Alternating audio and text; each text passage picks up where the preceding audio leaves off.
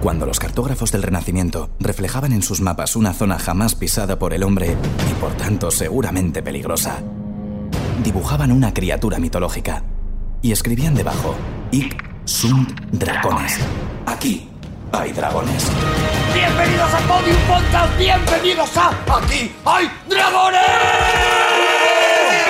Con el jolgorio de la risa, hoy está con nosotros Juan Gómez Jurado. Y Rodrigo Cortés, Javier Cansado y Arturo González Campos. Vamos, vamos, vamos, vamos. El equipo titular, el equipo titular. Qué bueno. Habría que rotar, habría que rotar y mover el banquillo para que estuviéramos frescos siempre. Tengo la sensación de que si no está uno de nosotros no grabamos el programa. Pero uno concreto. Javi, ¿te estabas rascando la cabecita? Sí. Te estabas rascando la cabecita mientras decía, ¡ay, qué Ricky! Si es que tengo, tengo la piel, tengo una piel de maravillosísima. La verdad es que tienes una me piel estoy de dando, maravilla. me estoy dando ungüentos. En mi vida me había dado ungüentos en, en la.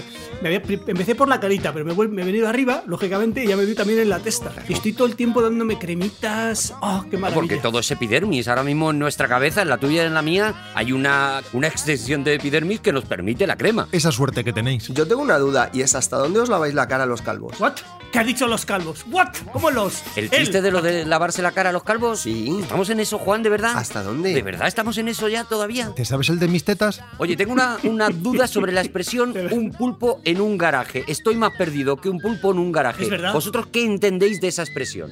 Está mal, esa expresión está mal. ¿Por qué? Un pulpo en un garaje no tiene muchos sitios donde meterse. Si un pulpo está en un garaje, no está perdido porque lo encuentras. Dices, mira, un pulpo, ahí está. Es una cuestión de punto de vista. Es que yo no creo que sea el que busca el pulpo, sino la sensación pulpil. O sea, Eso es, cómo el el punto de pulpo se vista. encuentra en un garaje. Correcto. Claro. Desde el punto de vista del pulpo, está muy perdido el pulpo. Es más, no creo que, que, que viva mucho tiempo en un garaje. Claro. Vuestra palabra contra la mía, porque a mí alguien me dice, estoy perdido como un pulpo en un garaje, y yo pienso, pues ahí estás, en el garaje, eso no es perdido. Ahí estás, en el garaje. En cualquier caso, Encontrado. quiero que sepáis una cosa. Es decir, si tú a- Encontrado. asumes el punto de vista del pulpo, ¿vale? Y dices, hola, buenas Claro, tardes. hay que empatizar con el pulpo. Claro. Dices, soy un molusco cefalópodo octopodiforme. Sí, señor. Entonces tú te levantas por la mañana y dices, tengo... Estoy muy rico. Y a Feida estoy muy rico. Tengo, tengo ocho extremidades, puedo alterar rapidísimamente mi forma, puedo colarme a través de pequeñas grietas y tengo el superpoder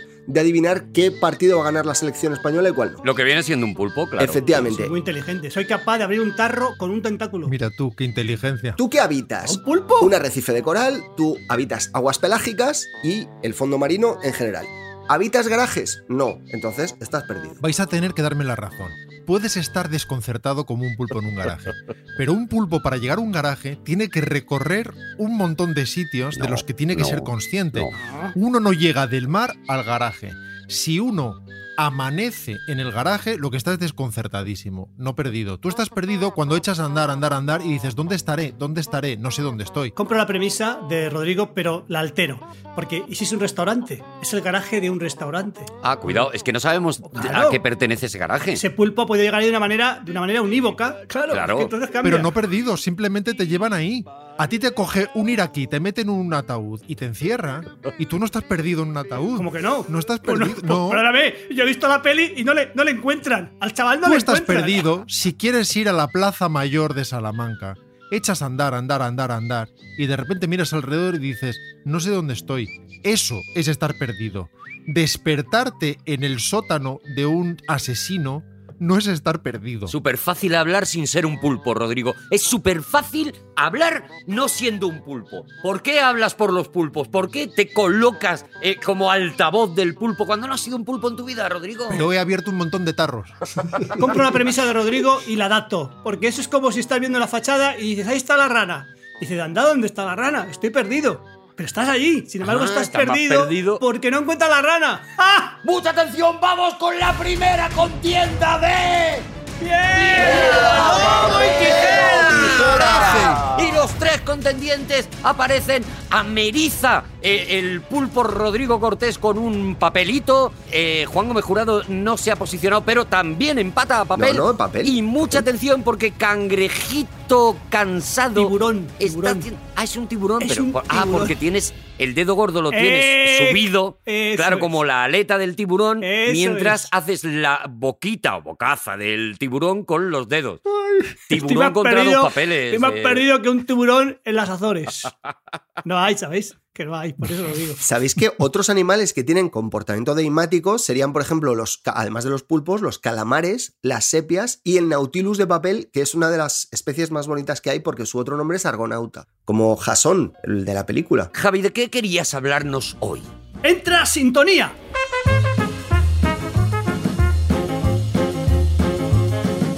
Ya se da paso el mismo a la sintonía. Eh, hoy, hoy tengo un lío, tengo un lío tremendo, ¿vale? ¿Hay jaleo hoy, Javi? Tengo mucho lío Oh. porque el yo contaba, contaba con que Pues no viniera. como en las otras veces, me, me sorprende Ya, esto. pues hoy ya es estratosférico el lío que tengo. Porque Ay, Dios mío. Yo contaba hoy con Bam Bam, que venía ya por fin a terminar el tema de los Sí. barcos, que lleva ya coleando hace semanas y Lo de los semanas. barcos. No se acuerda nadie ya de lo de los barcos, pero vale, Bueno, vale, pues, sí, sí. Pues ahí queda, iba a venir Bam Bam, no ha venido. Iba a venir el, el- mi sobrinito, Mariano, pero al final no quiere Vaya, venir. pues mira. Está aquí, ¿eh? Está aquí, está en la me cocina. alegro mucho, me alegro mucho que esté un tiempecito un poquito callado. ¿Sabes qué puedes hacer, Javi? Puedes decir, ¿sabéis que los barcos tienen proa? Y nosotros decimos, sí. Dices, pues también tienen popa. Y ya está. Vale. Y lo rematas. Venga. No, pero es que tenía que ser Bam Bam. Es que yo sabes que le imito muy mal. Digo, chipotle, Claro. pero lo hago Sí, muy es mal. verdad. Es que no- no- no- no lo tienes. Y el ¿Te, te niño puedo es que hacer no una quiere- pregunta, Javi? Sí, claro. ¿Es posible, esto lo lanzo como, como interrogante, ¿eh? ¿es posible que en algún momento alguno de tus, de tus familiares, amigos, sobrinos Sí, y sí. la recua esa que tienes ahí en casa Sí. no haya podido venir y hayas tú hecho su papel y, y nos haya colado? ¿Es posible que eso haya ocurrido en algún momento? pues, No lo Imposible, creo, no lo creo. Yo creo que son imposible. maledicencias. Yo creo que no tenías que haber dicho eso y sembrar la duda en el oyente. Juan, mal, Juan, Imposible, mal, mal amigo, mal imposible. compañero. Juan. Siempre son ellos. No, no, Juan, imposible. mal, Esto- mal amigo. al mal rincón, compañero, Juan. Perdona. No. Juan, por ahí no. Juan, por ahí no te conozco. Vale, entonces Por ahí Bam Bam no puede, no me hagas reír. Bam Bam no puede venir. Bam Bam no puede venir. El niño no quiere entrar. El niño no quiere entrar, cosa que me parece Pero es bien. que está, está miranado. Le has Bueno, fastidiado. bueno. Arturo, está. Callando agobiado. boquitas. Cuanto más lejos se mantenga Junior de ese micrófono, mejor. Vale, pues entonces yo no tengo más remedio que tomar las riendas y hacer la sección entera. Con carácter, claro que sí. Pero claro, la he empezado esta mañana, o sea, he pensado, esta, bueno, ayer por la tarde que cuando me enteré que no iban a venir, digo, Claro. pues tendré que hacer algo, tendré que trabajar. Claro, Digo, claro, digo, claro, claro. Qué lástima que no sea más trabajador, pero algo soy. La ventaja, Javi, es que ya llevas media sección, así entre una cosa y otra. Bueno, ¿ves? Hay que sa- hay que Burla saber. burlando. Eso Bueno, es, vale. eso es. Bueno, pues hoy en mi sección, que no tiene nombre, vamos a hablar de pianos.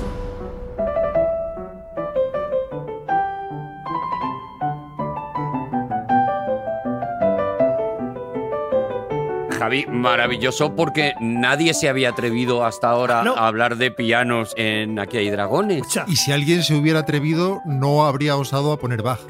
escucha, escucha una cosa, escúchame. Es que lo que he pensado es que he pensado que en mi sección van a ser con horarios. Voy a estar agazapado y cuando Juan Gómez Jurado, Arturo González Campos o Rodrigo Cortés hagan una sección, yo estaré esperando y como un buitre digo, ¡a por ella! Y la... ¿Sabes cómo te podemos llamar, Javi? A ver, El mejorador. ¡Oh, qué bueno! bueno. Mr. Fixit. Me vale, vale. Pues hoy vamos a hablar de el, el compañero Rodrigo Cortés hace tiempo, cuando hacía secciones, eh, ¿Te acuerdas, Javi? Cuando yo le dejaba. Cuando tenía la oportunidad. cuando él hacía secciones muy brillantes. La culpa es del La niño. última que hizo es el, ni- el niñato. Que me ha sí. calentado. Bueno, pues hizo una- una- una- un par de programas magníficos sobre el piano y apuntó la- que los pianos habían llegado al culmen con Steinway and Son, ¿vale? Sí, Stengway to Heaven, que Eso es. hicieron luego. Mm. Pues yo voy a hablar justamente de Steinway and Sons. Venga. Vale. Steinway Eh, Fue creada. Bueno, la- mi, mi sección es muy complicada, porque esto diréis qué sencillo es, porque lo han mirado en, en internet, has visto cuatro cosas y que ha hecho la sección. No. Y yo diría, hombre, pues sí, claro, como todo el mundo. Pero, pero, Para eso está internet. pero he mirado en dos páginas. Ah, pues. Entonces he, he ensamblado, digamos, la historia de Steinway con citas de pianistas o de gente relacionada con, lo- con el piano. Por favor. Bueno, O sea, es una, es una idea. Buenísima sección. magnífico corolario, ¿eh? Yo habría mirado en la primera página Steinway y en la otra página los Sons. Pues son juntitos. Bueno, vamos, a- vamos, al, vamos, al, vamos al lío. Adelante. Vamos al, al turrón, aunque no estemos en época. Corolo, adelante Corolo. Steinway fue creada en 1853 en Nueva York, ¿vale? En un lote de la calle Varick. ¿En un lote?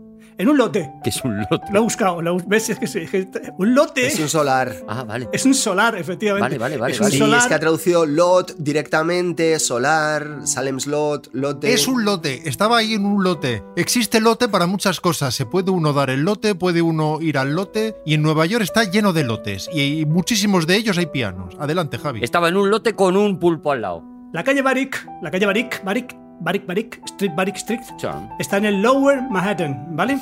sí, hombre. Y está en el Soho, Soho, South of calle South of Houston, eso es Soho. South of No, Houston. ojo, ojo, que Houston, cuando es la calle, los de Nueva York lo pronuncian Houston. Houston, es verdad. ¿Por qué? No se sabe, nadie sabe por qué. Se escribe igual que Houston, pero si tú vas a Houston, vas a Houston, y si vas a la calle Houston, vas a la calle Houston. Vas a Houston. Claro, pues a es, lo mejor es la como, diferencia. como sean y vean, Claro. que es son y bin. Dice, pero poneros de acuerdo. Bueno, pues la calle Barik está en el Soho, South of Houston, cerca de Tribeca, Trian- Triangle Before Canal Street. Sí. Below, below, below canal. Below, below, ¿qué he dicho? Before. Bajo. Before. Es que ca- Before. before. Ha dicho before y es below. No, hombre, below. ¿Cómo voy a decir before? ¿Sabes qué, Javi? ¿Se ha grabado? Es before. Porque no he dicho before. No es verdad. Yo creo que es before. Y que cuando Es before. hablan de Houston, dicen before. Es Houston, before, Y las preposiciones en inglés son muy Vamos a ver, confusas. Tengo una sección lot. riquísima. La- Estamos perdiendo el tiempo. yo, yo os lo digo. ¿eh? Javi, pero es que nos enredas con las calles. Es culpa nuestra, Javi. Adelante. y la, ca- y la calle Barik. He dicho que está en el Soho, eh, cerca de Tribeca y no muy lejos de Nolita. A ver, a, a ver los niños. North of Little Italy, ¿vale? Eso es. Sí. ¿Vale? Ahí estamos de acuerdo. Muy bien, Javi. Y he dicho Lower Manhattan, Sí. la Manhattan de abajo. Está la Manhattan de arriba y la Manhattan Pero de, si en el abajo. artículo es Manhattan de arriba, Manhattan de abajo. Manhattan de abajo, como Villatripas. de arriba a de abajo, vale. Bueno, voy a hacer voy a- una cita, una cita. La característica de todo gran pianista no es ignorar la técnica, sino olvidarla.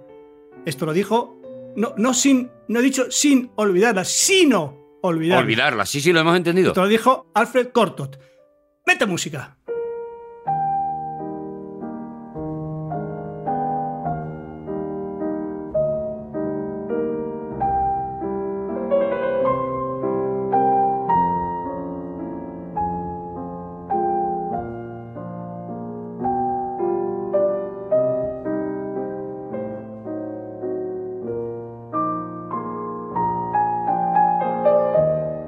Es una frase que tiene miga, ¿eh, Javi? Es bonita. Es muy bonita, ¿verdad? Sí, Yo sí. la he entendido, Regu. La característica de todo gran pianista no es ignorar la técnica, sino olvidarla. Es que es precioso, es que es preciosísimo. Eso implica que tienes que conocer previamente la técnica. Tienes que conocerla muy bien y luego puedes deshacerte de ella. Ya. No renunciar a ella desde el principio y desde la impericia absoluta, considerar que estás por encima de las cosas y que las trasciendes. No. Esta es una de esas bow-tats tipo la de Picasso de me ha llevado toda la vida eh, aprender a pintar como un niño.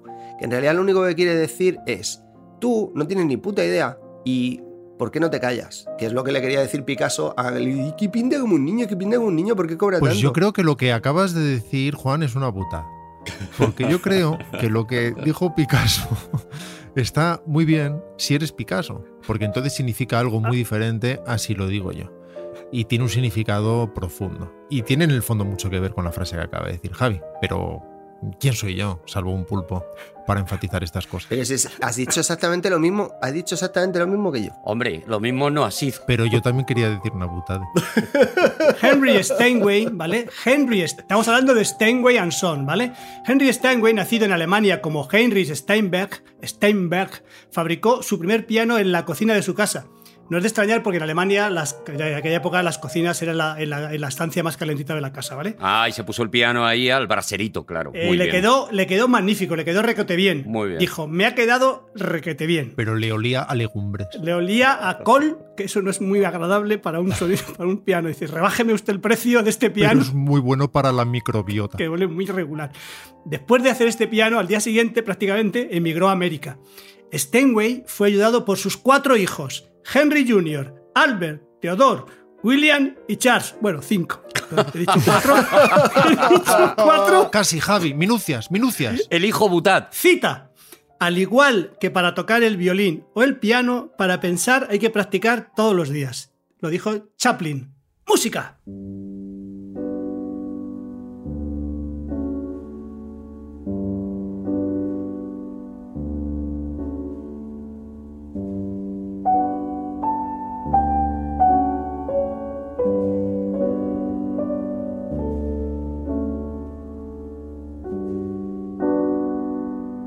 Perdona, aquí, aquí tengo que parar yo. No hay demasiadas frases de Chaplin que eh, supuestamente ha dicho y que yo creo que no ha dicho nunca jamás. O sea, si buscas frases de, fra- de Chaplin o frases de Walt Disney, no hay muchas que ves que no. Porque es que no todas las ha dicho Churchill y Oscar Wilde. Hay algunas que ha dicho Chaplin. Hay que asumirlo. Y cuatro o cinco Groucho, y muchas las han dicho todos a la vez. Pero fijaos, aquí hay una cosa interesante. Normalmente la frase se atribuye a la última persona que la ha dicho que es más o menos conocida. Por ejemplo, la famosa Vale. frase Bien, bien, bien. de Lincoln se sabe que la dijo la de, la de es difícil engañar a todos un tiempo, etcétera. Se sabe que la dijo otra persona, otro congresista. Bob Marley. Se le atribuye al último que la, que la haya dicho. Unos años antes, sí, pero, pero el que tiene como más predicamento social, ¿no? Bob Marley. Eh, El, el- el tío más importante, por ejemplo, si Bergoglio dice voy a lavar el coche, ya verás cómo llueve, se puede hacer un meme atribuyéndole esa frase, ¿no? Sí, pero, Porque es el último gran importante que lo haya dicho, ¿no? pero bromas aparte, yo quiero o- o Bromas aparte, dice. proponeros aquí una ucronía. Viajemos hacia adelante en el tiempo. Yo no- no estaba hablando en ¿eh? broma. ¿Creéis que en el futuro alguien dirá,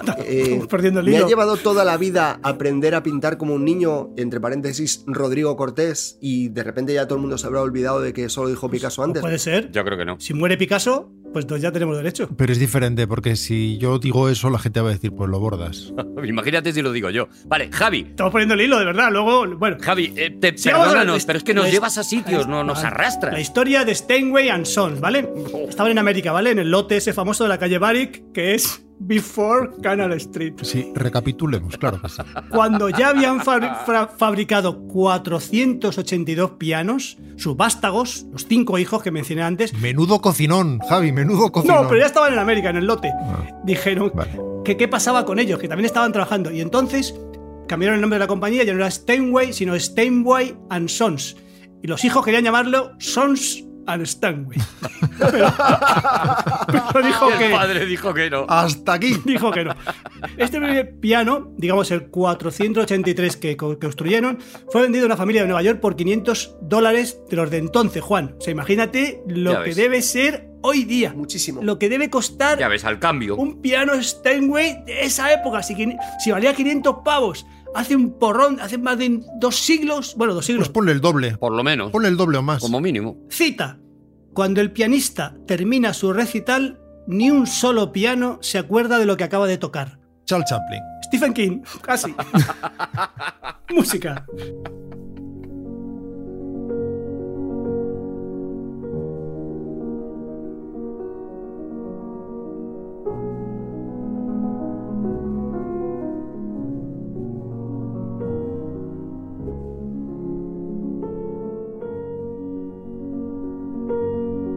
¿Nos, nos parece que posiblemente esta sea la melodía más maravillosa del mundo, de la historia? Hombre, no lo sé, habría debate, pero es muy bonita. No, no, no, no, no, sin debate, la más Ah, no, que maravillosa. no hay debate, vale, vale. Pues sí, Sí, sí, sí, sí. Javi. Es la más. Sin duda, Javi. Con diferencia. Si no hay debate, si no hay si debate. Oh, hubiera espacio para el debate, yo diría que no, pero no habiéndolo. claro, diría no que habiéndolo, sí. No, no lo hay. También podías no haberlo hecho en pregunta. Bueno. Lo podías haber dicho como frase de Charles Chaplin. Eh, los pianos Steinway se construyen en Hamburgo y en Nueva York, ¿vale? Los pianos de cola se clasifican por letras. La letra S mide 151 centímetros. Ojo, que podemos pensar por qué se construyen en Hamburgo. ¿Por qué? Porque Steinway en realidad es alemán. Se cambió el apellido en Estados Unidos. Sí, sí, sí, sí, sí, sí. No, sí, lo, lo comenté, bueno, no sé si lo dije, pero lo comenté que era Stein, Steinweg y pasó a Steinway, que es parecido. Steinway. Si lo dices deprisa, es parecido, ¿vale? Steinfeld. La cosa es que los grandes fabricantes de pianos estaban en Alemania. Claro. Así que estaba muy bien empezar en Nueva York, pero era papa, que es lo que le dijeron los Sons. Vámonos. Papa, que tendríamos que irnos a Alemania, donde los otros, a competir ahí, que es donde está la cosa. Claro, y además donde profesamos, está el mercado. profesamos algún tipo de religión que aquí no nos viene bien. Yo respeto porque sabéis mucho de piano, pero a mí esa frase me parece que es de Churchill. Entonces está el, el S, 151 centímetros, el M, 170 centímetros, etcétera. Bueno, etcétera no, es como, porque. como, como los calzoncillos. Exactamente. Tienen la S, la Esa M, es la idea. Eh, Te puedes comprar un, un piano XL. Eso es. Pero fijaos, fijaos qué cosa más bonita. El piano C, que mide 227 centímetros, solo se fabrica en Hamburgo. Fijaos, to- todos fa- se fabrican en ambos sitios, en Nueva York y en Hamburgo. Pero este, solo en Hamburgo. La ¿Qué talla prerro- C de piano solo ¿Qué en Hamburgo. prerrogativa es esta? ¿Por qué? ¿Qué, qué, qué? Fíjate, si yo si fuera trabajador investigaría por qué pasa esto, ¿vale? Vale, pero eh, yo lo, lo estoy entendiendo, ¿no? O sea, que cuanto más adelante es la letra, más gordo tiene la cola. No, no, que va, es, por ejemplo, el, el S mide 152 centímetros y el C, que es anterior, mide 227 centímetros. No, Ah, no es vale. criterio, No, no, no, es no. aleatorio, No, es como una un talla, pulpo, una lo ha puesto talla, un ya está. pulpo. Vale, ¿Y por qué, por qué solo se fabrica el C allí? Pues hay que investigarlo. Hay que Vale, investigarlo. ah, vale, vale. Eso es lo que hay que Porque solo allí tienen cocinas suficientemente grandes. Claro, yo creo que ti- viene, viene de lejos. ¿Hay alguno mayor que el C? Javier Sí, eh, Cansado. el el mayor de todos el- el- es el que tiene una letra que era por lo que sea, pues no la he puesto. en- en mi- en mi- La D, Javi, la D. mide 274 centímetros, no hagáis cuenta, casi 3 metros. Cada tecla. Claro, es el de Big. No, cada tecla no. Cita. Piano, piano, se va lontano. Oh, qué buena. Qué buena. qué buena.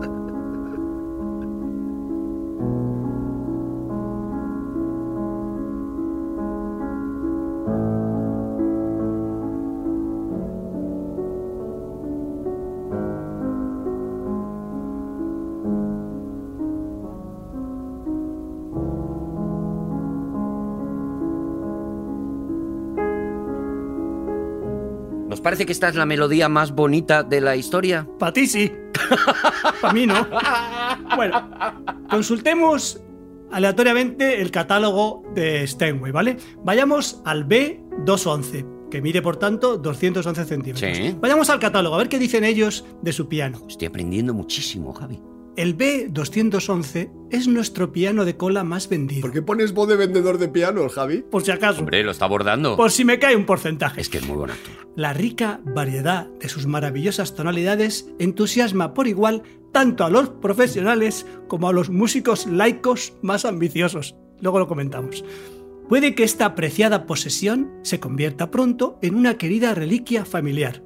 PVP 50.000 pavinis. Oh, Pero ¿no os parece maravilloso que hable de laicos, de pianistas laicos, que en vez de decir amateur o... Diferencia profesionales y pianistas laicos. O sea, podía ser una cosa u otra. No, pero los más exigentes. Es como profesionales y prácticamente profesionales. Yo lo que quiero es venderlo, cómpratelo. Si es solamente para porrearlo, me da igual. Pero Y también me gusta mucho cómo habla de la poca expectativa de vida del potencial comprador, diciendo, puede que pronto se convierta en una reliquia familiar. compra Una reliquia. Muy prontito. Sí, hombre, porque para tener 50 mil dólares que gastarte en un piano, tienes que tener dos cosas. Lo primero, Euros, sobre euros. todo si estás en Nueva York, un piso lo suficientemente grande. Claro. Lo cual ya indica con que, ya buena tienes que, cocina. tener, un- Sí. ya tienes que tener una edad. Y lo segundo, eh, 50 mil dólares de sobra, lo cual te implica otra edad también. Si ya te- además te has comprado el piso. Dejadme que os cuente una cosa.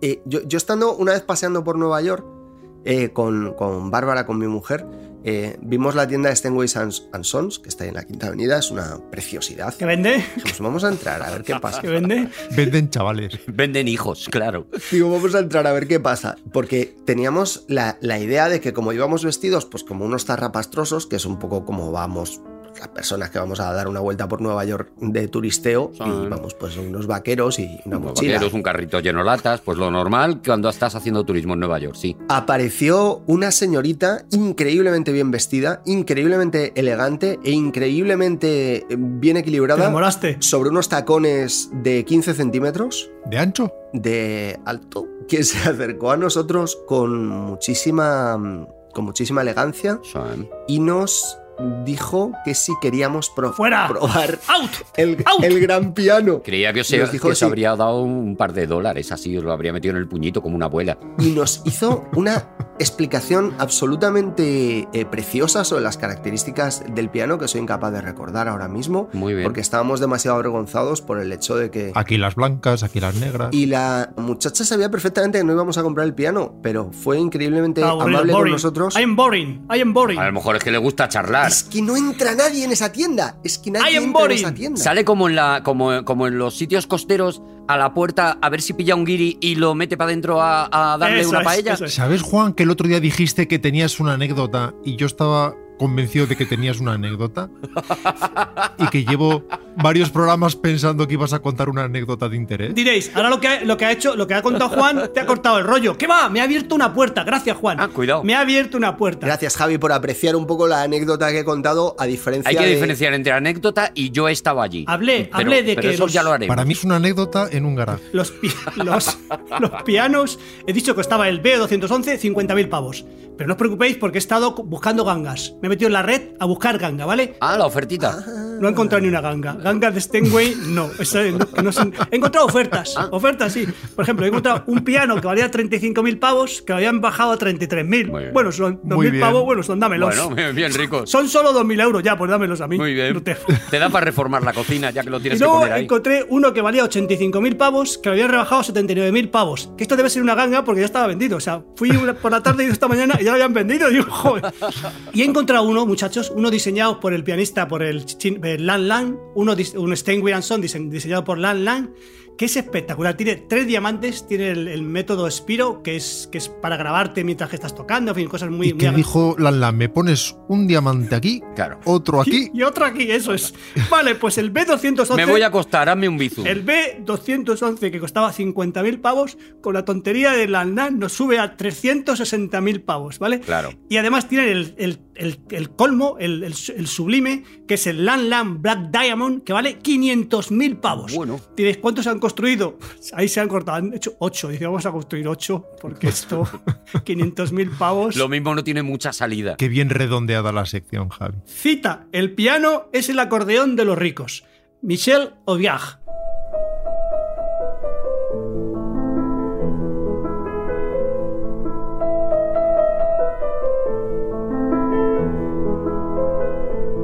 Vale, tenemos un piano ya, ya hemos comprado un piano. Vamos a la parte, a la prosa de verdad, ¿vale? Sí. ¿Cuánto cuesta transportar un piano? ¿Cuánto Ah, va, cuesta? Claro, claro, porque eso. ha- Claro, lo el, tienes. el transporte no es gratis. No es gratis Hombre, el sí, transporte. la primera si vez te que lo compras compras, el sí, Lang pero- Lang, pero cuando- no te transportan gratis. Este No, te lo- Es tan caro, es tan prohibitivo que mucha gente no lo mueve de la cocina. Por eso en tantas cocinas hay piano. Hay piano. Claro, Claro, en claro, cocina claro. grande dice, uy, aquí que me vendría un piano. Más perdido que un pulpo en un piano de cocina, se dice siempre. prorrateando y haciendo estadísticas y tal, he descubierto que transportar un piano suele costar unos 400 pavos, más, y esto me encanta, 50 pavos por planta. O sea, no es lo mismo subirte, lo que, que es lógico, claro, porque Claro, estamos hablando. hombre, a ver. Yo hasta su puerta se lo dejo. Imagínate en Nueva York. Estoy aquí uniendo unas cosas, Javi, porque a- acabo de caer en la cuenta que el otro día tú le llevaste a Arturo un cine en casa que tú querías regalarle Sí, y te presentaste en su casa con dos porteadores. sí.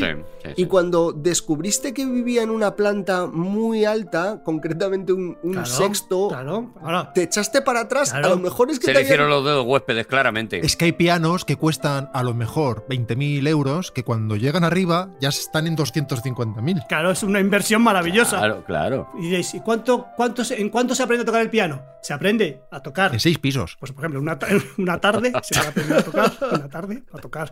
Por ejemplo, ti, ti, ti, ti, ti, ti, ti, ti, ti, eso en una tarde lo aprendes. Vale. Pero la carrera de piano son 14 años. 4 del el curso elemental, Cuatro de mentira. 6 de, pro- de- de profesional y luego 4 de superior. Y el MIR. 14 añitos para aprender a tocar el piano, para decir, venga, dame lo que, dame lo que queráis, que lo voy a tocar. No me tapadme los ojos, que lo voy a tocar porque soy profesional, ¿vale? Cita. El principal inconveniente del piano es que cada nota buena está situada entre dos malas. Eso lo dijo Arthur Schnabel.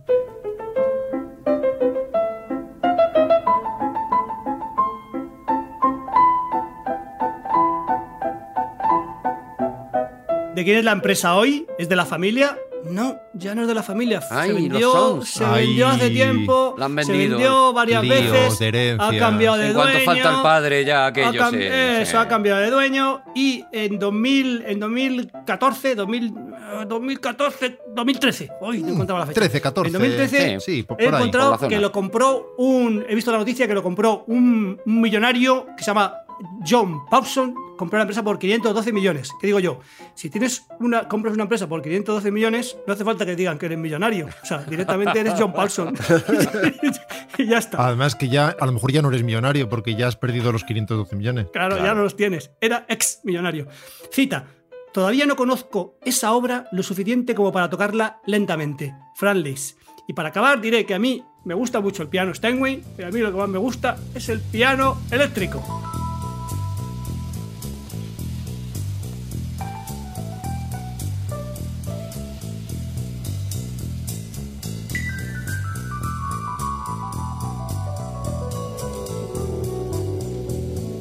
Javi, tengo que decirte que eh, hoy que has hecho sección tú solo, sin personajes, he aprendido muchísimo. No te estoy diciendo quita los personajes porque todos queremos a Savoy y a todos, pero hoy he aprendido muchísimo, Javi. Ha ido al grano, De verdad, ¿eh? ha ido al grano. Enhorabuena. Vamos, que quites a los personajes. ¿Sabes cuál es el problema, Arturo? No. Que hoy ha tenido que trabajar. Sí. Claro, a lo mejor por eso es, es sección única, ¿no? Habitual no va a ser, venga, habitual no va a ser, venga, va, va, va, va, vámonos. ¡Seguimos en Aquí hay dragones! ¡Crin, crin, crin! ¡Crin, Yo me he hecho súper fan, ¿eh? De esos señores. Yo del tercer hijo, Del tercer hijo. Te adore. el mejor. Yo de John, John Paulson. ¿Paulson era el tercer hijo? No. No. No, es el era de- el Theodore. millonario que se compró a los Stenway y a los Sons. John Parson, Project. La rubia empleada de tacones altos que, que les atendió a Juan, que era empleada de John Paulson. Venga, va, va, va, va. Era de Bosendorfer. Vamos a echar la última contienda del programa hoy de piedra, papel y tijeras. En este caso, Juan Gómez Jurado y Rodrigo Cortés se Ala. enfrentan. La Rodrigo maza. Cortés La maza. apuesta por la tijera. Yo apuesto siempre por la tijera. Una maza. Condición de cineasta, claro que la utiliza para el montaje. La maza. Pero Juan Gómez Jurado ha sacado una demoledora piedra La maza. y sonríe, sonríe con la superioridad de quien sabe que ha ganado, Mm. Juan. Con suficiencia. Sí, Pues sí, gana sí. Juan, gana Juan. está sobradito. Ya puedes bajar el, el- el puñito, ¿eh? Que estás. Juan es muy mal ganador. No. Te mira con altivez. Me, me si- En buena lid, como el Claro, pianista. pero Juan hoy tenía muchas ganas de ganar porque la sección de Juan de hoy la van a hacer las personas que han mandado preguntas a dragonesaquí.com. Vamos con Pregúntale a Juan.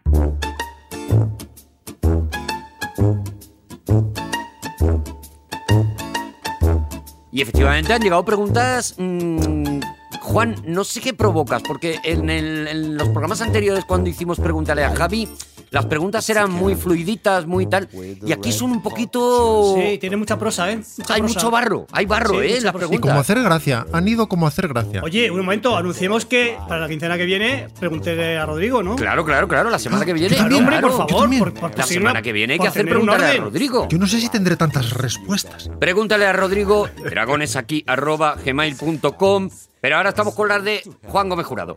Eh, me preguntan, por ejemplo, primera pregunta. Adelante, venga. Dicen Javi Cansado, Rodrigo Cortés, Arturo González Campos. ¿A quién te llevarías? ¿A una isla desierta? ¿A un simposio sobre la manzana Fuji y a la Torre Eiffel? Tienes que repartirnos Uf, en una estos cara, tres lugares. bonito, Juan. Vale. ¿A quién en Te va cada a uno? significar, cuidado conmigo, ¿eh? Cuidado conmigo, Vale, que soy muy eh, rencoroso. la ¿eh? más difícil, la más difícil es una isla desierta, obviamente. Correcto, correcto. Es una isla desierta. Y ahí no tengo ninguna duda que sería Javier Cansado. ¿Te llevarías a Javi a una isla desierta? ¿Y por qué le haces eso? O sea, evidentemente, evidentemente sexo. a Rodrigo ni de coña. Haces mal, Juan, porque deberías llevarme a mí a una isla desierta y me dejas a mí allí y te vuelves. Por el eso, sexo. eso es una posibilidad, pero no, no, porque disfruto mucho de tu compañía. Estamos asumiendo el, el tópico habitual de una isla desierta. Es decir, Eh, la compañía, o sea, lo poco gusta y lo mucho cansa. Cuidado con esto, ¿eh? Pero, pero en una isla desierta, ¿tú a quién quieres? Una persona práctica, una persona resolutiva, una persona que sepa hacer a lo mejor un hacha Mm. Claro, eso es, con, con eso es. dos piedras y una cuerda de coco. Es que además yo en las distancias cortas engaño. ¿Vale? Yo soy peor todavía. Eh, eh, evidentemente, Rodrigo Cortés no. Pues no me has visto a mí hacer hachas. Eh, Evidentísimamente, Arturo González Campos que se tropieza por la calle jugando a Pokémon tan- tampoco. Y Javi es un tío, Javi es un tío de Incapaz. mundo, Javi es un tío de monte. Soy- Javi- sí, sí, no, sí, y él sí. mismo lo ha dicho, Monte, es una sí. persona sexualmente muy Voy activa. a Muy ello. activa. Es que Es yo voy una a ello. No me persona ando por. que- no- no me claro ando por- que yo es soy una un persona bonobo. que no te soy va a un dejar. bonobo. Es una de las personas a las que menos les duele la cabeza del mundo. ¿Qué hay que hacer? Del mundo. Hone- honestamente, La persona que un tío arruinaría Gelocatil. que vacaciona en lo más parecido que hay en España a una isla desierta, que es Cuenca, eh, yo creo que es el tío que me, que me tengo que llevar a. Cuenca y Soria. Vale, eso ya está, atribuido. Vale. Seguimos. Vale. Simposio sobre la manzana Fuji, que no sé qué es. Bueno, pues evidentemente a Rodrigo no, Rodrigo, creo que no te quiere llevar a ningún sitio. por descarte. Bueno, me quiere llevar, pero el tercero, digamos que soy bronce. Por descarte, yo creo que va a ser Arturo, que tendría que aguantar eh, a la gente diciendo, porque yo he estado en simposios con Arturo, ¿vale? Entonces, cuando, cuando la gente habla, dice, joder, este no sabe hablar, uy, madre mía, la que está dando. eh, entonces, a lo mejor el tema de la manzana Fuji. Que no sé ni lo que es. Me, me repito, me repito, pero ¿dónde veis la, la Y ahí? O la, la Y. Yo veo una J siempre. Es Fuji, Fuji. Pero bueno, pues la manzana Fuji, Arturo. Y me queda. ¿Cuál era el último? La Torre Eiffel. Hombre, pues a la Torre Eiffel, indudablemente yo ahí me llevaría a mi tercer mejor amigo. Rodrigo Cortés. Muchas gracias, Juan. Teniendo en cuenta que la Torre Eiffel tú no vas a ir en la vida, porque es francesa. Pregunta de un, pregunta de un oyente. Juan, ¿por qué no funcionó el esperanto? ¿Crees que en algún momento de la historia habrá un idioma que hablemos todos los humanos ¿O se ocupará la tecnología de alguna manera de resolver este problema? ¿Qué opinas al respecto? Vale, el Esperanto, mm, en contra de lo que mm, creéis, eh, no ha dejado de funcionar nunca. Ah, Porque eh, todos los años tienen muchísimos estudiantes. ¿Está más vivo que nunca? ¿Vale? ¿Sabéis que el Esperanto lo creó un médico inglés? El nombre no me acuerdo. Mr. Esperant. No, Thomson Mr. Waiter. Era un, bueno, un médico. Un médico. Creo que era oftalmólogo óptico, una bueno, cosa era así. él y sus hijos. Cuidado, que esto no se dice. A finales del siglo XIX. Eso sí, eh, los únicos que lo hablan hoy o que lo siguen estudiando son gente con muchísimo optimismo, porque era un- un lenguaje artificial creado Y no lo son todos, Juan. para intentar crear un lenguaje que uniera a todos los seres humanos, pero, pero no funciona. Efectivamente no funciona. Pues Hay un amigo mío que dice que el, el esperanto de hoy día es el inglés hablado por no nativos. Ah.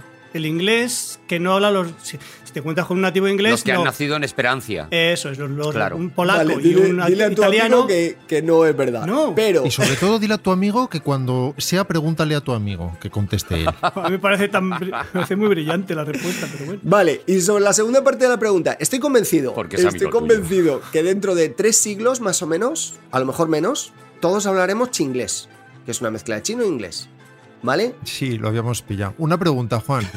Si tuvieras que escoger una profesión diferente a la de ser escritor, que Dios no lo quiera, eso ya lo añado yo, porque nos perderíamos Hombre, un claro. escritor brillante, Hombre. ¿cuál elegirías y por qué?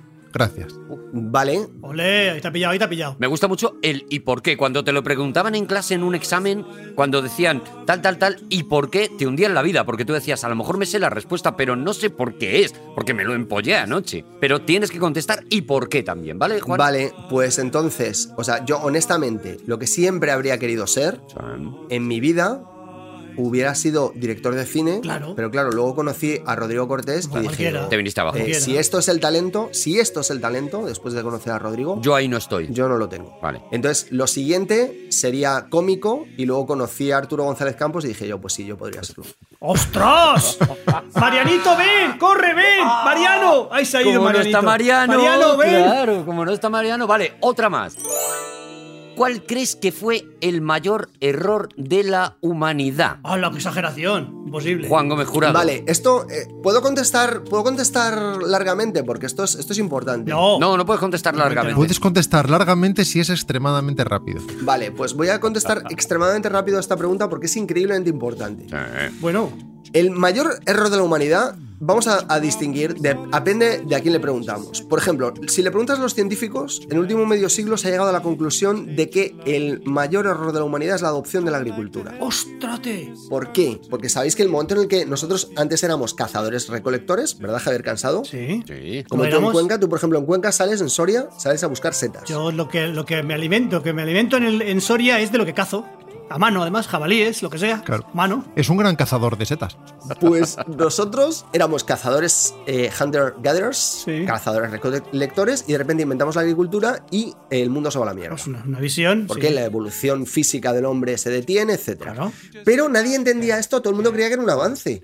Porque nos habíamos asentado, todo. No, no, no, no, no, no, no. No, no, no. Luego, cuando se han puesto los antropólogos, Claro. los científicos de verdad a estudiar en serio, se han dado cuenta de que nuestra esperanza de vida eh, relativamente se perjudicó Ah. y que cuando han estudiado las sociedades que todavía quedan en el mundo de cazadores reco- recolectores, por ejemplo, la- los Bashmen en, en el Kalahari, Que viven 40 años. Perfectamente. eh, se dan cuenta de que ellos trabajan y que trabajan solo de 12 a 19 horas por semana, mientras que, por ejemplo, en los Hatsa de Tanzania trabajan 14 horas, otra sociedad de cazadores recolectores, viven increíblemente felices y cuando les preguntan, oye, ¿por- ¿vosotros por qué no plantáis cosas? Y dicen, ¿para qué? Si hay un montón de nueces mongongo scattered por el mundo. Lo que pasa es que esto, como casi todo, es muy complejo, porque efectivamente nutricionalmente sí, no estamos adaptados a los cereales y al final cambió nuestra forma de comer y muchas de las enfermedades que tenemos son nuevas debido a eso. A la vez, si el ser humano no se para y no empieza a hacer esas cosas, a lo mejor no compone la novena de Beethoven. sí, porque. Entonces es complicado, porque en el Kalahari a lo mejor trabajando ocho horas al día y teniendo un cuerpo perfecto y comiendo muy bien y sin tener diabetes, sin embargo no aparece Goethe ni Schiller y no sé por qué estoy mencionando solo alemanes. Pero en fin, es pregúntale a Juan. Sí, pero a lo mejor no aparecen otros alemanes, por ejemplo, ya que mencionamos alemanes. En cualquier caso, si me preguntáis a mí y no a los científicos, el mayor error de la humanidad Sí, es preguntarle a Juan. Bueno, serían dos. Uno, lo estamos cometiendo ahora, que es no actuar firmemente contra el cambio climático. Y dos, es haber acudido en ayuda de, en ayuda de Francia durante la Segunda Guerra Mundial, porque me parece que estaban mejor conquistados. Javier Cansado, ¿tienes una pregunta para Juan Gómez Jurado? Juan Gómez Jurado, cuando visualizas un personaje, piensas en alguien concretamente, lo tienes en tu cabeza físicamente a quién es. Eduard Fernández. Por ejemplo, Esto pasa, ¿eh? Esto pasa, esto pasa, esto ocurre. Sí, sí, sí, a veces, a veces pasa. O sea, no tienen por qué ser un actor español, precisamente, o, o de algún tipo, pero sí que hay, hay personas que te cruzan por la, por la cabeza. Y, y entre ellos vosotros, ¿eh? O sea, vosotros habéis estado en mi cabeza cuando, cuando he compuesto algún personaje, algún rasgo, algún modismo. no digas el mío. eh, No digas que el mío, no empleáis digas el mío, no inevitablemente. digas el hay, mío, cosas no de, digas el hay mío. cosas de Rodrigo, de Javi, de Arturo en, en mis novelas, sí, sí. Esto, esto sucede. No voy a citar nombres concretos porque, porque no me apetece. Rodrigo, ¿tienes pregunta para Juan? Voy a tratar de cribar entre las graciosetas para que puedas decir cosas bonitas, porque es una oportunidad Claro, también para hombre. la gente poder hablar contigo directamente y que les expreses o que les soluciones dudas. Además de leer, leer mucho y no dejar de leer, ¿qué clase de formación consideras imprescindible para intentar dar los primeros pasos en el mundo de la literatura?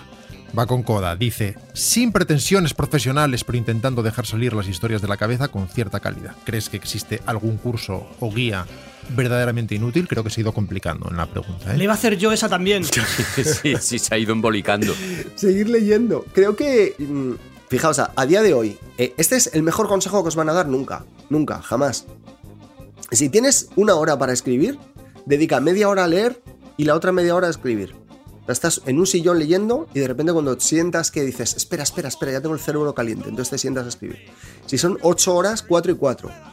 Pero solo hay una guía, una guía que a mí me ha cambiado la vida y que creo que es el libro, lo hemos recomendado en muchas ocasiones y una vez más lo voy a recomendar, el libro que cambia la vida a todo aquel que lo lee, que es Mientras escribo de Stephen King. A mí me cambió la vida, yo lo leí antes de ser escritor y ahora no paro de recomendarlo porque por 7 euritos a lo mejor tu vida cambia. Planteas que si tienes 8 horas, 8 horas para escribir, dediques 4 a escribir y 4 a leer, ¿no? ¿Ese es tu planteamiento? Sí. Vale. Es el planteamiento. Y si tienes 8 horas para leer, lees 4 horas y, y escribes 4 horas. No, Pero dedicas es que- cuatro a pensar, cuatro a pensar Ah. y cuatro a leer. o sea, bajas un poco el estadio, ¿no? O sea, Claro. bajas un poco. 4 horas reflexionando sobre lo que has leído Y al final escribes un, un hashtag. Eso lo decía Fran Lebovich, decía que hay que leer antes de escribir y que hay que pensar antes de leer. pues ya está. Tengo otra pregunta sobre. Lo dijo Charles Chaplin. Lo- Tengo otra pregunta sobre la sabiduría de Juan. Eh, Juan, ¿puedes hablarnos de tus trucos y sabiduría sobre palomitas? Es que no puedo aguantar más sin saberlo, dicen aquí. Vale, las palomitas tienen un, un único truco, que es comprar un aparato que se llama Stove Popcorn, popcorn Popper. Stove- ¿Cómo, cómo? Lo apunto, ¿cómo? Stop, Stuff. Perdón, stop, stop stop. con- Stuff. Popcorn. Eh, Escrito stuff. Popcorn. Escrito stuff. Stove, Stove, a ver, Stove Ah, Top, ¿Qué hace ese aparato? Popcorn Popper. ¿Quieres dejar de hacer ruiditos? Bien, eso es una olla. O sea, las palomitas como están bien es en olla. Pero la olla tiene que tener una manivela que va- le vaya dando la vuelta a los granos. Porque si no, ¡El 3! los... exactamente, es una manivela exactamente igual que lo que acabas de citar. ¿Una manivela o tu brazo moviendo la olla para que eh, gire la- los granos, no? Eso también puede ser, eso Vale. también puede ser. Pero Vale. normalmente los, los, los stop top lo que tienen es una manivela que lo va girando, como habréis visto en los cines. Porque es lo mismo, el principio es el mismo. ¿Qué cuesta una de estas? Eso cuesta un ¿Está, dineral. está a mi alcance? 25 euros. 25 euros, ya ves tú. Muchas palomitas. 25 euros. Muchas palomitas. Pues si no se hubiera inventado la agricultura, no podrías hacer palomitas de maíz. Toma. Ah, ah, ah, ay. se te pone en contra. Ay, en se los te pone en libros. contra la sabiduría Hay los palomitera. libros. Hay que no. Ni ay, eh, habría cine, porque en el Kalahari no hay cineastas ni espectadores. Ay, yo soy Stephen King, soy Stephen King y sería un escritor magnífico, pero claro, como estamos en el paleolítico, ¿Y cómo- cago en 10. Como estás dedicando seis horas a pensar, no escribe. Vale, eh, luego, aparte del stop pop, stop, stop top, popcorn popper, que cuesta 25 euritos, os recomiendo que consigáis el abono, el adobo, mejor dicho, que le echan en los cines, Vale. ¿vale? ¿Eso se, se vende? ¿A- ¿Adobo Especial Cines? No es difícil de encontrar por, por internet. Es una marca que ahora mismo honestamente no me acuerdo, pero eh, cuando tú le echas eso al- a, la, a la olla, eh, empieza a desprender ese olor que es para los seres humanos y la gente que nos gusta ir al cine igual de adictivo que la cocaína, que es como tú lo hueles y dices, espérate un momento, debo poseer esto ahora mismo. Dame, dame, dame, dame, dame. ¿Vale? Dame más. Y eso está, eso es, eh, seguro que tiene cáncer y todo tipo de cosas, pero es que hay que echárselo. Viene con cáncer. Viene, viene. Un 10% es cáncer. Puede contener trazas de cáncer, creo que pone. Lo pone en la etiqueta. Juan, Juan, pregunta para Juan. Pregúntale a Juan. Muy bien. Preguntándole a Juan. Muy bien. Le estoy preguntando a Juan. Juan, pregunta para Juan. Qué bueno. Esta pregunta es para Juan. Juan, pregunta. ¿Cuántos años para planear y escribir una novela? Y dos, y tres, y cuatro. Tuya, ¿eh? Y hasta cinco. Depende, el Quijote, segunda parte. No, se tú, tú, escribió- tú, no, pero por favor, Juan. Es, es algo, es una Claro, es pregunta. pregúntale a Juan, no es pregúntale a Cervantes. No hablemos de pequeñeces, Juan. Centrémonos en lo que importa. Claro, hombre, vamos, vamos a los grandes. 18 meses, 18 meses. Es por poner una cifra. 18 meses, una novela y dos, ya que te has puesto. 36 meses. No, porque dos haces precio. 72 meses, no, Y no espera, puedes- multi- eso serían 4. Yo creo que la pregunta, lo que pregunta el, el muchacho es cuánto es para planificar una Documentación. y cuánto es para O- o planificar documentas. cinco, como has hecho tú, que son cinco que 12 van años. juntas que van unidas. 12 años. Es, eso, esa Escucha, es la respuesta. y yo el- creo. No, pero es mentira, no pregunta eso, pregunta una. Y de hecho especifica que ya no nos metamos en trilogías y en leches. Ah, vale. Imaginemos una novela, cualquiera, una novela media. ¿Cuánto tiempo te lleva planificar, escribir una novela media? 18 meses es la respuesta. Oye, y, y- y ocurre, te digo como escritor que eres, por supuesto. Mm, Yo como lector tengo un, tengo un déficit que creo que solo me pasa a mí, y es que a lo mejor leo tres cosas a la vez. Sí. Solo, creo que solo lo hago yo en el mundo. No existe Te abres tres libros, te los pones en atriles. Eso, a lo mejor leo por la noche uno, por la mañana otro. O sea, es, es- es- que es Pero muy vas raro. uniendo, Javi, las líneas de uno con, el- Sí. con las líneas de otro Me y hago- te da no. un resultado. No, me hago un lío, digo, anda, digo, anda, pero no estábamos en el campo y a lo mejor. Eso es como la madre de una amiga mía que estaba viendo en la tele Terminator Sí. y en los descansos cambiaba de cadena y estaba Robocop y creía que era la misma y se pasó No entendía nada. dos horas saltado de Terminator a Robocop y pareciéndole que todo tenía más o menos sentido. A lo mejor era llamadme Ismael, de cuyo nombre no quiero acordarme, le llevó a descubrir el fuego y, en- y de repente te sale una cosa muy Era un guay. androide venido del futuro, todo policía. Pero la pregunta es, la pregunta es, después de estas, de, estas bromi- de estas bromitas que nos gusta mucho al mundo, a nosotros. Cuando escribes una novela, ¿no escribes otra también? No, esto no se puede hacer. Solo artículos, si acaso, ni siquiera. No, es que, o sea, el, el- el tema es entender qué es lo que es escribir una novela. Porque escribir una novela son 18 meses, pero no es estar escribiéndola, que no es lo mismo. O sea, no es lo mismo estar durmiendo que estar dormido, ¿no? Ujú. Ujú. Pues esto es igual. Si yo estoy escribiendo ahora, Sí. ahora mismo, en el acto físico de escribir, Sí. es, eso no es lo mismo que, eh, que estar trabajando en una novela. Ostras. Trabajar en una novela serían 18 meses y el acto físico de escribir pues será lo que sea. Esto que lo escuche mi mujer, por favor. Esto que lo escuche mi mujer, por favor. Ah, 18 meses no incluía la escritura efectiva. Claro. ¿O sí? La escritura efectiva está dentro de esos 18 meses. Ah, vale, vale, vale, vale. Podemos decir que te ha llevado a lo mejor 10 meses, como decía Picasso, llegar a escribir como un niño, ¿no? En un garaje. Podría ser eso. Querido amigo de la butar. ¿Por qué le viene bien a... ¿Por qué no quieres que lo escuche tu mujer, Javi? Mira, porque yo te- tengo en mi, mi despacho tengo dos, dos zonas en la mesa, una con el ordenador para trabajar, para escribir y otro con la pintura de las figuras de plomo. Y siempre que viene a verme, siempre estoy pintando figuras de plomo y digo, estoy trabajando, lo que pasa es que me estoy inspirando. Claro. Pues no puedes inspirar mucho porque es plomo. Juan, ¿qué piensas de It, novela de Stephen King? ¿Podrías desarrollar sus significados ocultos y alegorías? Gracias. Es tu oportunidad, Juan. Tienes dos minutos. Adelante. Oh, por fin, joder, macho, ya. O sea, de verdad no sabéis las ganas que tenía de poder responder a esta pregunta. Pues claro que sí, vamos a ver. Estoy... ¡Seguimos en Aquí hay dragones! Hijos de puta. ¡Dragones, dragones! ¡Steinway Johnson! ¡Steinway Johnson! ¡Steinway Johnson! Oye, ¿os parece? ¿Os parece a lo mejor? Una, una cosa, ¿os parece que, que solo con nosotros tres parece como que si hubiera un jaleo tremendo y que. Claro, claro, claro, porque Sí. somos Que un se queda festival, corto. porque somos la Eso alegría, es, porque somos la adelante. Porque jacaranda. somos los titulares. Las claro. joies de vivre, joies de vivre. Porque Vámonos. hoy hemos coincidido los cuatro buenos. Vamos, Rodrigo, por Juan, fin, Rodrigo, Juan, por fin. vamos. precioso, precioso lo que has dicho de It. Precioso. Precioso, la verdad, ¿eh? Nos ha marcado a todos. ¿If cuál es? Por otro lado, creo que podríais comerme el rabo. ¿If cuál es? La de Ha estado muy bien la sección Pregúntale a Juan. Creo que la semana que viene Pregúntale a Rodrigo va a ser espectacular, ya sabéis. que no tenéis que mandar preguntas para Rodrigo Cortés. Yo no siempre respondo, también aviso. dragonesaki.gmail.com Claro, habrá cosas que no quieras contestar porque tú eres así también, tienes tu carácter. Puede haber huecos largos. Yo Claro. me gustaría, me gustaría, por favor, pedir que no todas las preguntas sean sobre el pelo, ¿vale? Hombre, no, eh, incluso ninguna. Me gustaría que pudiéramos incorporar al, al programa frases como el comodín del público, Ah. desde el minuto uno, Con provocal, por ejemplo, podemos, Eh. podemos El gigante asiático. Hasta el rabo todo es toro. la ciudad que nunca duerme. amasijo de hierros. Rodrigo Cortés, ¿de qué vienes a hablarnos hoy? Hoy, por fin, voy a hablaros de... Rodrigo, Rodrigo, Rodrigo, perdona, perdona, perdona, Rodrigo, perdona, tío, perdona, perdona. Pero, o sea, yo sé que, yo sé que no lo estoy haciendo bien. Y yo sé que voy a ser criticado, Rodrigo. Y, y- y creo que con razón, Rodrigo. Pero es que se me quedó lo de John Williams a, a- a un puntito de caramelo ya. Es que ya estábamos.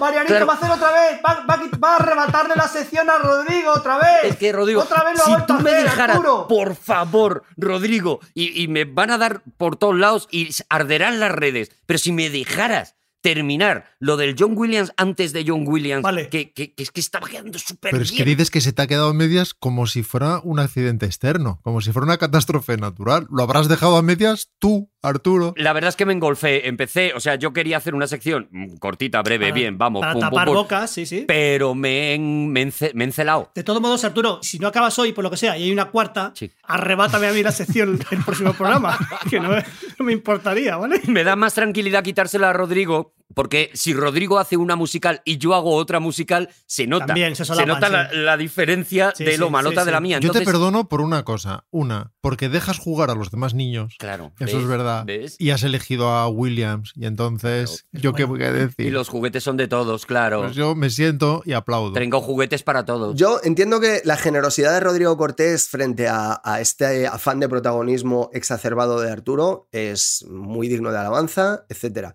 Pero yo os voy a decir una cosa. Yo y toda la gente que está escuchándonos en sus casas o en el autobús, a lo mejor, han pagado su buen dinero por escuchar a Rodrigo. La semana anterior yo estuve hablando del John Williams, ¿os acordáis? Su buen dinero no. De, de cuando él ganaba el Oscar a la mejor adaptación musical Es verdad. por eh, el violinista en el tejado. ¿Os acordáis que nos quedamos ahí en este apasionante camino que estamos haciendo en la, en la carrera de John Williams? Sí. Lo estás haciendo muy bien, Arturo. Bravo. Estoy Adelante, haciendo todo lo que Arturo. puedo, de verdad, de verdad. Es que tengo cositas, es que hoy, hoy, hoy voy con juguito, ¿eh? Hoy, Mariano dice que es apasionante, ven, corre.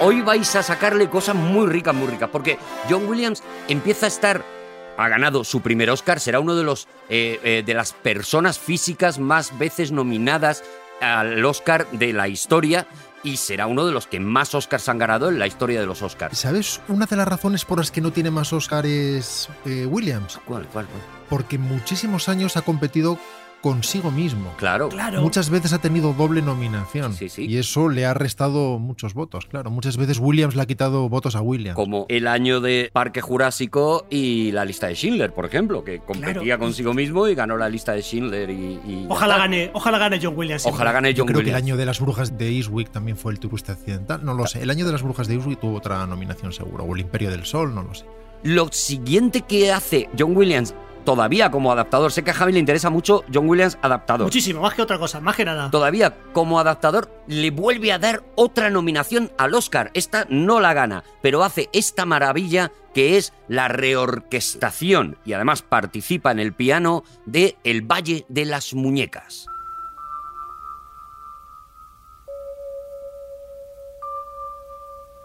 You've got to climb Mount Everest to reach the Valley of the Dolls.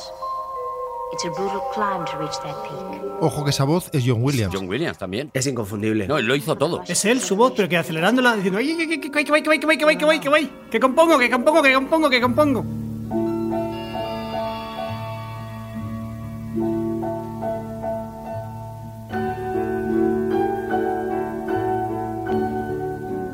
Bueno, y, y esto me, me lleva a un sitio que tengo que volver atrás en el tiempo, ¿vale?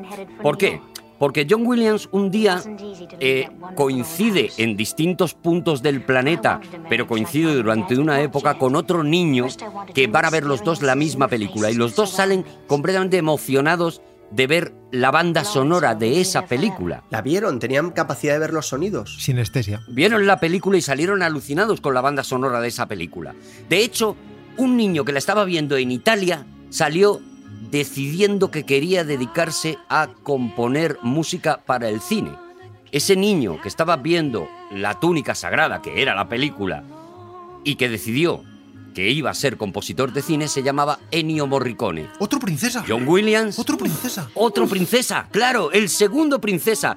Esta música une a los dos princesa, porque John Williams también decide que quiere ser orquestador cuando escucha esta obra maestra Alfred Newman. de Alfred Newman.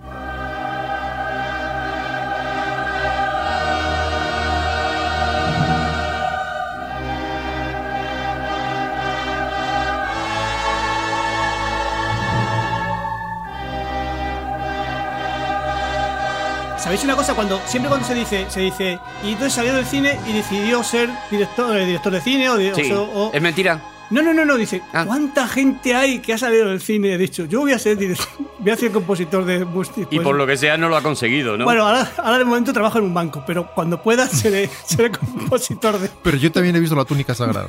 Muchos años después, John Williams consigue su sueño de trabajar con uno de los grandes compositores de la historia, con Alfred Newman, haciendo, ayudándole en la orquestación de South Pacific.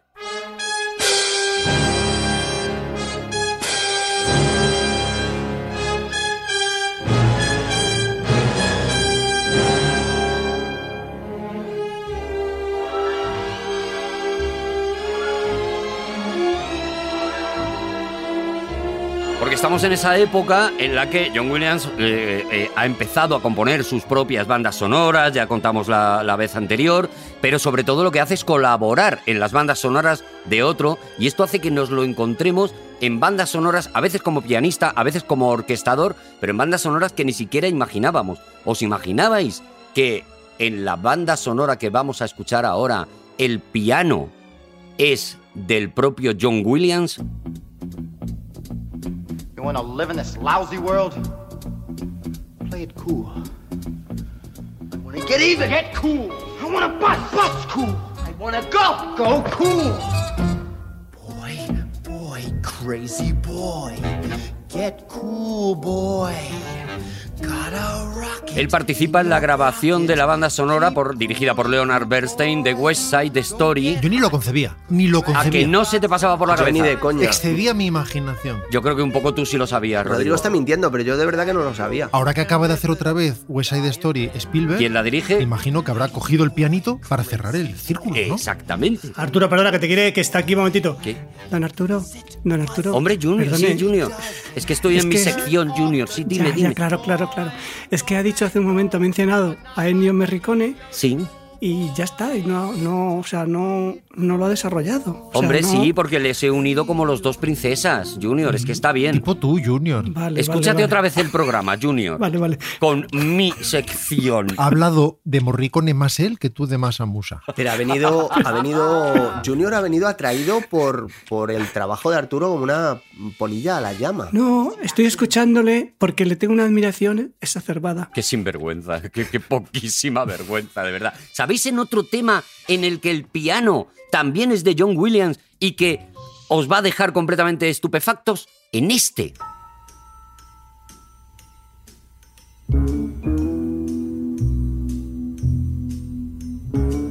Él ya trabajaba para Henry Mancini, orquestaba para Henry Mancini y tocaba el piano para Henry Mancini en temas como el de mítico de La Pantera Rosa. ¿El saxofón también lo hacía él? El saxofón lo hacía Es él. que lo... lo hace con el piano. Es, yo, por ejemplo, no lo concibo. hacía él con los mor- eh, cerrándose los morritos muy fuerte. Por eso sorprende. Eso es lo mejor de John Williams, cómo toca el saxo. Lo mejor, lo mejor, lo mejor. Pero él sigue componiendo bandas sonoras. Él empieza eh, a componer bandas sonoras primero para la televisión, donde hace cosas, hace maravillas como este Perdidos en el Espacio, que ya es un clásico y que es de las primeras composiciones conocidísimas de John Williams.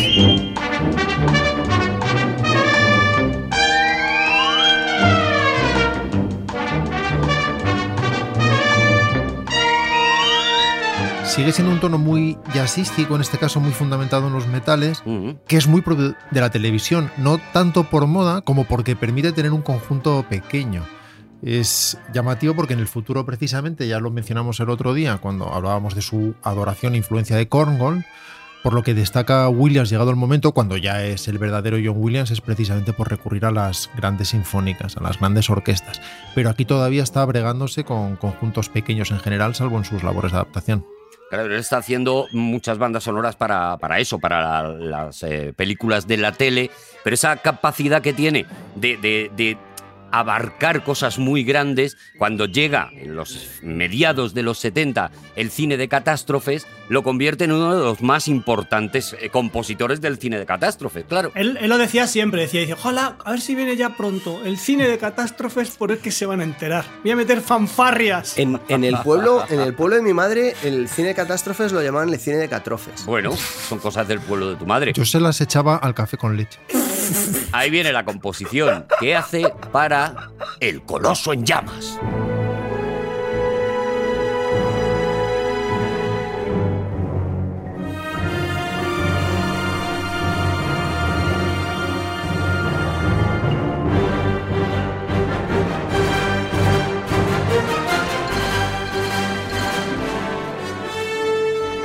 Que aquí, bueno, no sé vosotros, yo, yo ya estoy viendo Parque Jurásico, ya estoy, ya estoy escuchando al, al Williams que más a- asimilamos. Es una combinación, sí, porque hay cosas que armónicamente ya nos suenan a encuentros en la tercera fase y desde luego ya hay un dominio enorme orquestal y a la vez melódicamente y por tono Ujú. aún tiene que ver con la televisión de los 70 en cierto sentido, no desde luego en grandilocuencia. Aún no ha encontrado su estilo definitivo, pero aquí ya estamos viendo a un músico formadísimo, ya lo creo. En esta peli están todos, ¿no? En esta película salen todos. Todos los, Todos, todo lo que tenéis- todos, todos los amigos, todos los todos. actores que había, todos los que había. Dice, venga, veniros todos. Ya me- pero, Robert Baum, Aunque todos, sepa una todos, frase, todos. pero Fred venid. Astaire. Fred Astaire Steve también, sí, Este McQueen, Fred Astaire. Robert Baum, Paul eh, Newman. Paul ¿Cómo Newman. se llama este? Paul Newman también. O sea, y además llama este? pasándoselo ¿Cómo se fenomenal. llama? Es una película súper divertida. No sé si es buena. Ah, sí, Paul Newman. Es, es el muchacho este. La película no sé si es, si es buena, pero es muy divertida, es muy divertida. Me lo paso muy bien viendo el ¿Sabéis que Steve McQueen y Paul Newman tenían el mismo número de palabras por contrato? Las contaban y nadie podía decir ni una palabra más. Porque cada uno había ido allí con su representante y había dicho, em, Añádeme, aunque sea un adjetivo aquí, que me debes una. aunque sea un cáspita. En la época es muy famoso que el coloso en llamas y la gente decía, ¿de qué, de qué irá? ¿De qué irá esta película? ¿Qué, ¿Quién llamará a quién? qué pasará? Es el primer Serpientes en un avión, ¿no? Tampoco había dudas sobre lo que iba la otra película que también fue un éxito de la composición que le hizo John Williams, que es Terremoto. ¿Esta de qué iba?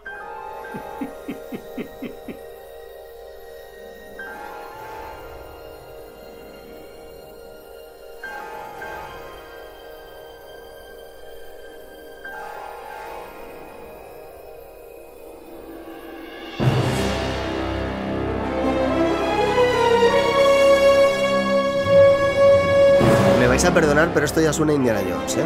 Si no, ya te viene, ya te viene Indiana. Ta, tara, ta, ta, tara, sí. No, pero los, los temas, los temas Ah. Mm. del arca, por ejemplo, cuando aparece el arca. Hombre, si lo cantas así. Y para él es un enorme avance en el sentido de que lo sitúa en el cine de gran presupuesto.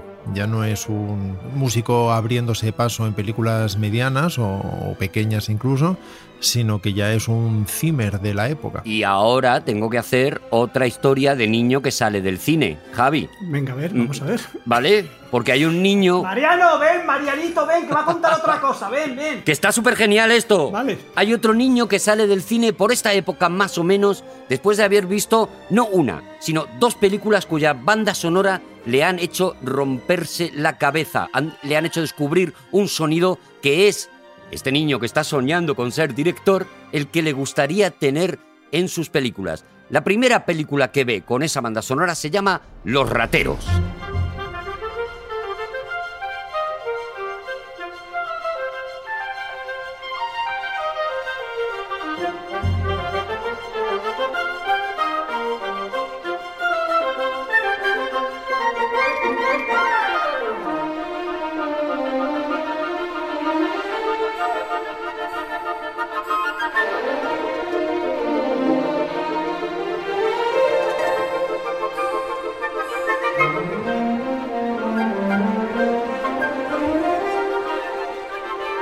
Aquí está ET, aquí está En Busca del Arca Perdida. Esta sí que suena muy, muy Spielbergiana, con esas flautas punteándolo todo.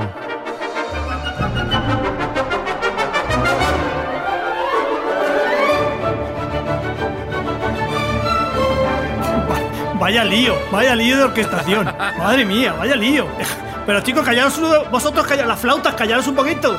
Madre mía. Es que esta complejidad en realidad es inédita, ningún otro compositor llega tan lejos. Madre mía. Manejando Madre mía. todos los instrumentos, no simplemente como colchones de melodías, sino dialogando y contradialogando constantemente entre sí, cruzando melodías y consiguiendo un tapiz final que no es explicable en el mundo del cine. Nadie llega a esa altura. y que suena armónico de una manera, aunque en realidad, eh, eh, eh, como tú dices, no es una especie de traslación a la música del, del concepto del jazz, de, de distintas cosas sonando aparentemente de manera diferente, pero que cuadran, ¿no? Que encajan.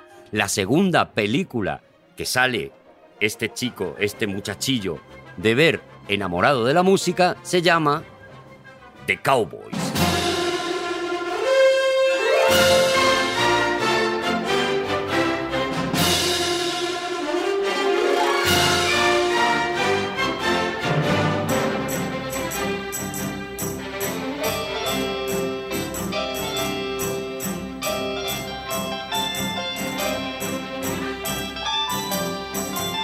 Fijaos que aquí forma parte de una tradición, porque tiene que ver con las cosas que ha hecho Elmer Bernstein, con las cosas que ha hecho Alfred Newman, con las Mm. Qué cosas que ha hecho magnífico, Dimitri Tionkin. Forma parte de esa tradición del western que se hace más sinfónica en los 50 y los 60 y lo convierte en una herencia rendida y muy respetuosa, pero además melódicamente le da ese punto que nos recuerda a lo que hará más adelante con Spielberg, por ejemplo, en Sugarland Express. Efectivamente, porque el niño que salía de ver estas dos películas se llamaba Ven, ven, Mariano, corre, ven, Mariano. Steven Spielberg. No. Que en cuanto puede. No lo, ni concebir.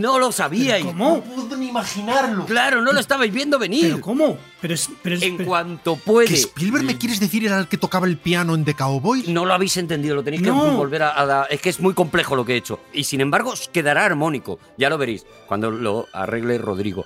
El Spielberg, Lo voy a reorquestar en cuanto lo reorquestes. y voy a ganar mi primer Oscar como adaptador musical de la sección de Arturo. Goya, un Goya. Un Goya puede ganarnos. Voy a ganar mi primer Goya con una sección de Arturo. El mejor arreglador de sección de Arturo, que debería existir. Bueno, pues Spielberg, en cuanto puede, habla con John Williams y le pide, por favor, que le haga la banda sonora de su primera película. A Pero partir si- de si era aquí- un muchacho, ha dicho que era un muchachito. Bueno, era un muchacho que, ¡Ay, que espera! en cuanto Ah, tiene vale, su perdón, perdón. primera película, llama a John Williams Vale, perdón, perdón, perdón. y le perdón. dice, Bien, bien. John Williams, ¿me harías la banda sonora de mi primera película? ¿Sabes quién soy? ¿Sabes quién soy? El Steven. La banda sonora es con la que voy a despedir y a partir de ahí empieza una historia, una colaboración y sobre todo uno de los eh, compositores más importantes de la historia del cine, que es una historia que ya contará en algún momento Rodrigo Cortés bien. ¿Me dejas decir una cosita antes Hombre, de, que, hombre. de que des paso a, a la música? Esta banda sonora, que a veces sí que suena muy Williams, es muy modesta en cierto sentido por elección y hace que su instrumento principal sea una armónica. Y esa armónica, que ya veremos que nos suena a cosas que hemos oído de los cowboys con esa especie de ingenuidad, Mm. al fin y al cabo es una road movie y por eso la armónica tiene ese protagonismo, la toca un, un músico belga muy conocido en el mundo del jazz que se llama Toots Tillemans. Tillemans. Ujú.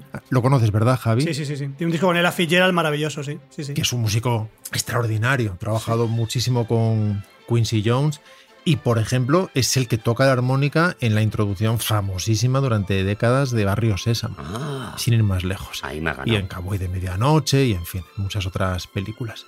Pero en The Sugarland Express, que aquí se llamó Loca Evasión, por esa, Sí. Lógico. por ese- esa virtud que tenemos de mejorar los títulos, la toca Toots Tillmans y, bueno, supongo que se pronunciará Tillemont, Tillemans. Tillemont o algo parecido. Bueno, si es, si es, mm, eh, si es balón, sí, pero si es flamenco, ¿sabes? Acaba aquí mi historia de El Pre-Williams y acaba con su primera colaboración con Steven Spielberg de Sugarland Express.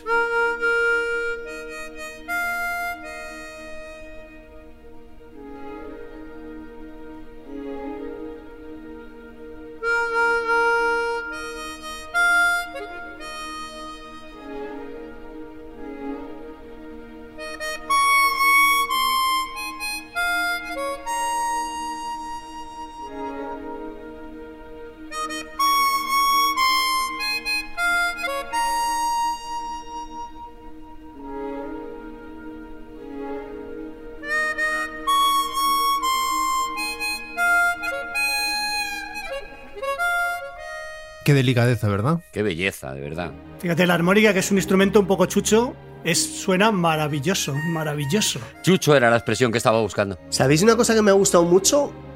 Y es como Arturo nos ha ido enseñando cómo una persona puede llegar a ser esa misma persona y cómo dentro de esa persona se encierra la persona que va a ser.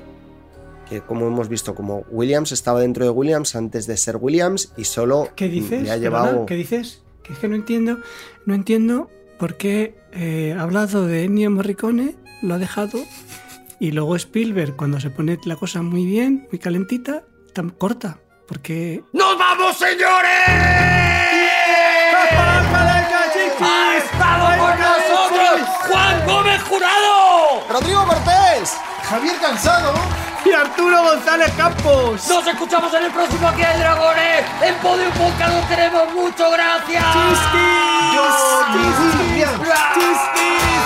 Yo,